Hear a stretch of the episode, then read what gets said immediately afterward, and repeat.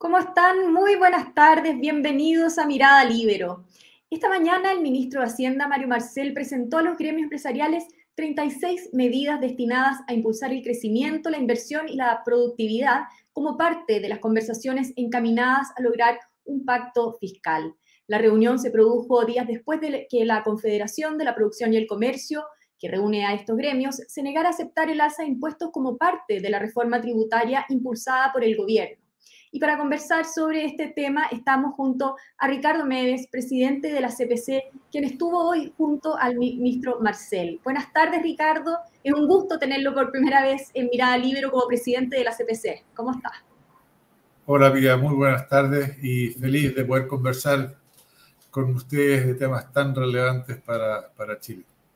Claro que sí, nos interesa mucho saber de esta reunión. Eh, y bueno, las declaraciones que al menos pudimos ver por la prensa posteriores a la cita dan cuenta de que habría mejorado el ánimo eh, entre las partes. ¿Con qué ánimo salió usted? Mira, nosotros hemos tenido, y creo que es bueno también despejar algunos mitos, el mejor ánimo de colaboración con el gobierno. Eh, aunque parezcan palabras de buena crianza, pero claramente si el gobierno le va bien, al mundo empresarial también le va a ir bien y a Chile le va a ir bien.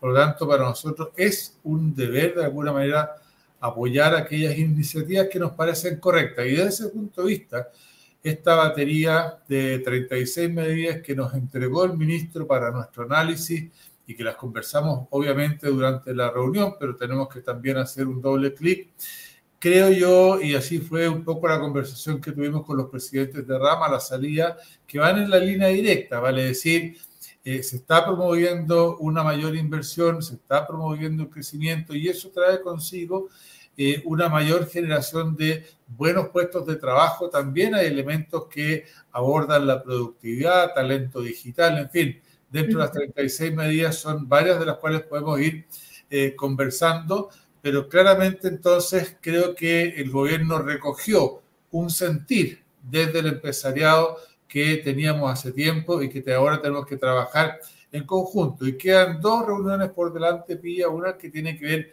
con eh, la eficiencia del gasto público y otra que vamos a abordar los temas de evasión y elusión, que también son una componente relevante respecto a lo que el gobierno, el ministro espera recaudar, cerca de 1,6 puntos del PIB, y que nosotros hemos planteado que sí, que ese es el camino de ir a buscar dónde están los recursos, porque nos parece que hoy día en particular, dada la situación que estamos viviendo, una economía estancada, eh, las empresas no están para estar eh, sufriendo alzas de tributo.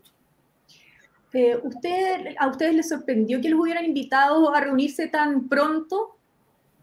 La verdad es que no. Eh, de alguna manera yo entiendo también que eh, el presidente de la República le puso presión el primero de junio al ministro, que quería él salir con algo a fines de julio probablemente.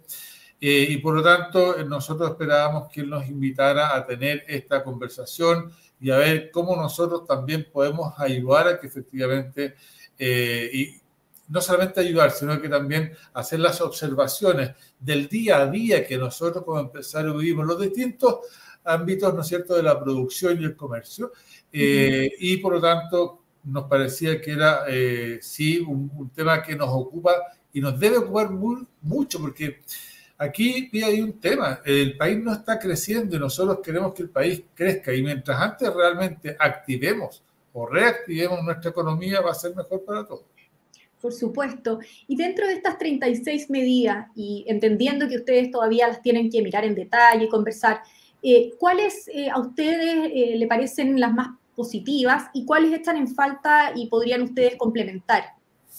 Bueno, primero las las más positivas nos parece a mí que eh, todo lo que tenga que ver con productividad, con talento de las personas, con levantar de alguna manera, o más, que levantar, quizás no es el término adecuado, pero sí avanzar en aquellos lomos de toro o permisología que se ha llamado, ¿no es cierto?, para liberar proyectos que hoy día están eh, pendientes creo que vamos entonces por un buen camino. Dentro de las cosas que nosotros planteamos que es importante que estén también presentes, tiene que ver con todo el sistema de concesiones, particularmente obras públicas, que es algo que requiere inmediatamente un nivel de mano de obra calificada, ¿no es cierto?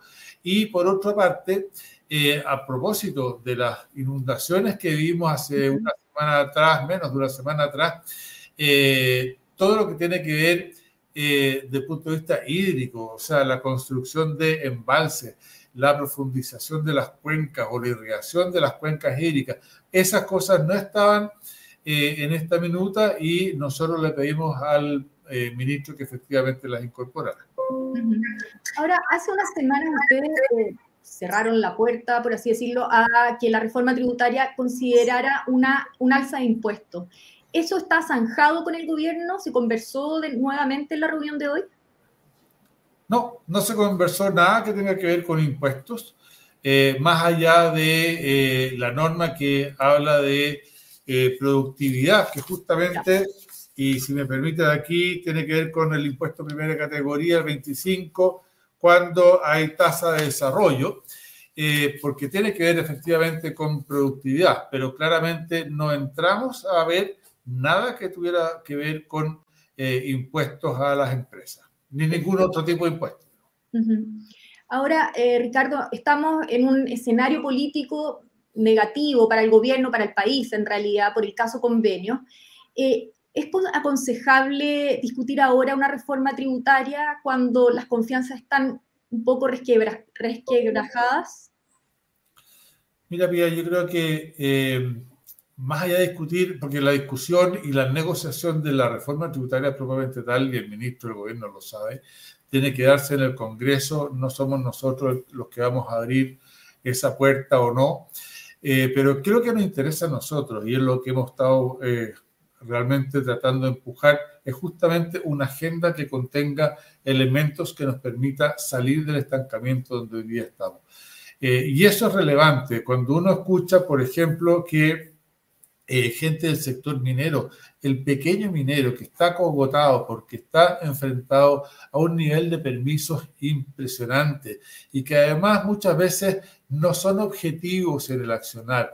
Cuando vemos una agricultura que también lo ha pasado mal, que viene saliendo de un proceso de, eh, crecimiento negativo muchas veces, donde además eh, el pago, ¿no es cierto?, de sus productos hoy día no se está eh, viendo y por lo tanto tienen un problema de liquidez.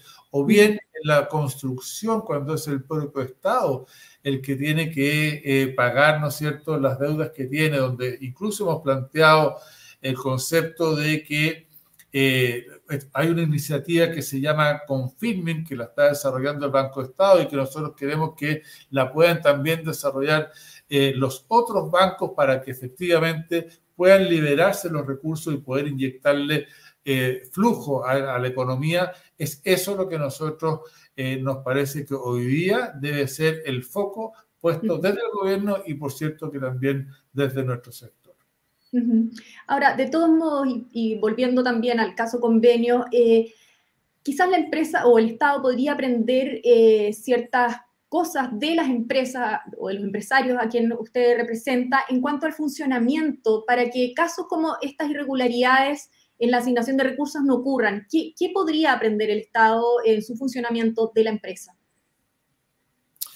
Bueno, eh, aquí claramente uno de los puntos esenciales para nuestro gusto tiene que ver con los gobiernos corporativos que administran recursos del Estado. También aquí hay un rol muy, muy importante de la Contraloría, que revise más allá, ¿no es cierto?, de eh, lo legal, si vaya teniendo la accountability de cada fundación, cada institución que tiene recursos públicos y que tiene que dar cuenta del uso de esos recursos, del buen uso de esos recursos.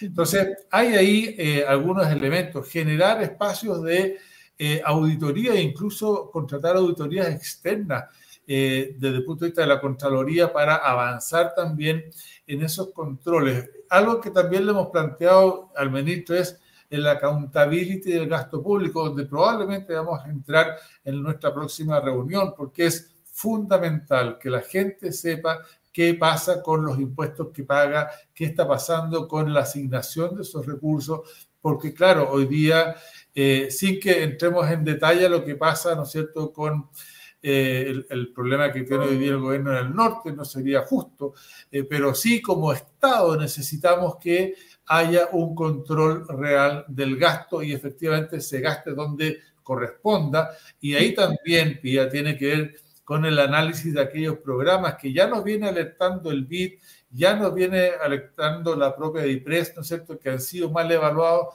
Bueno, si de repente hay que ponerse colorado una sola vez, terminar con esos programas, creo que hay una iniciativa muy buena eh, que la planteó por lo demás el propio ministro, que tiene que ver con la billetera electrónica, que ese programa está hasta fin de año.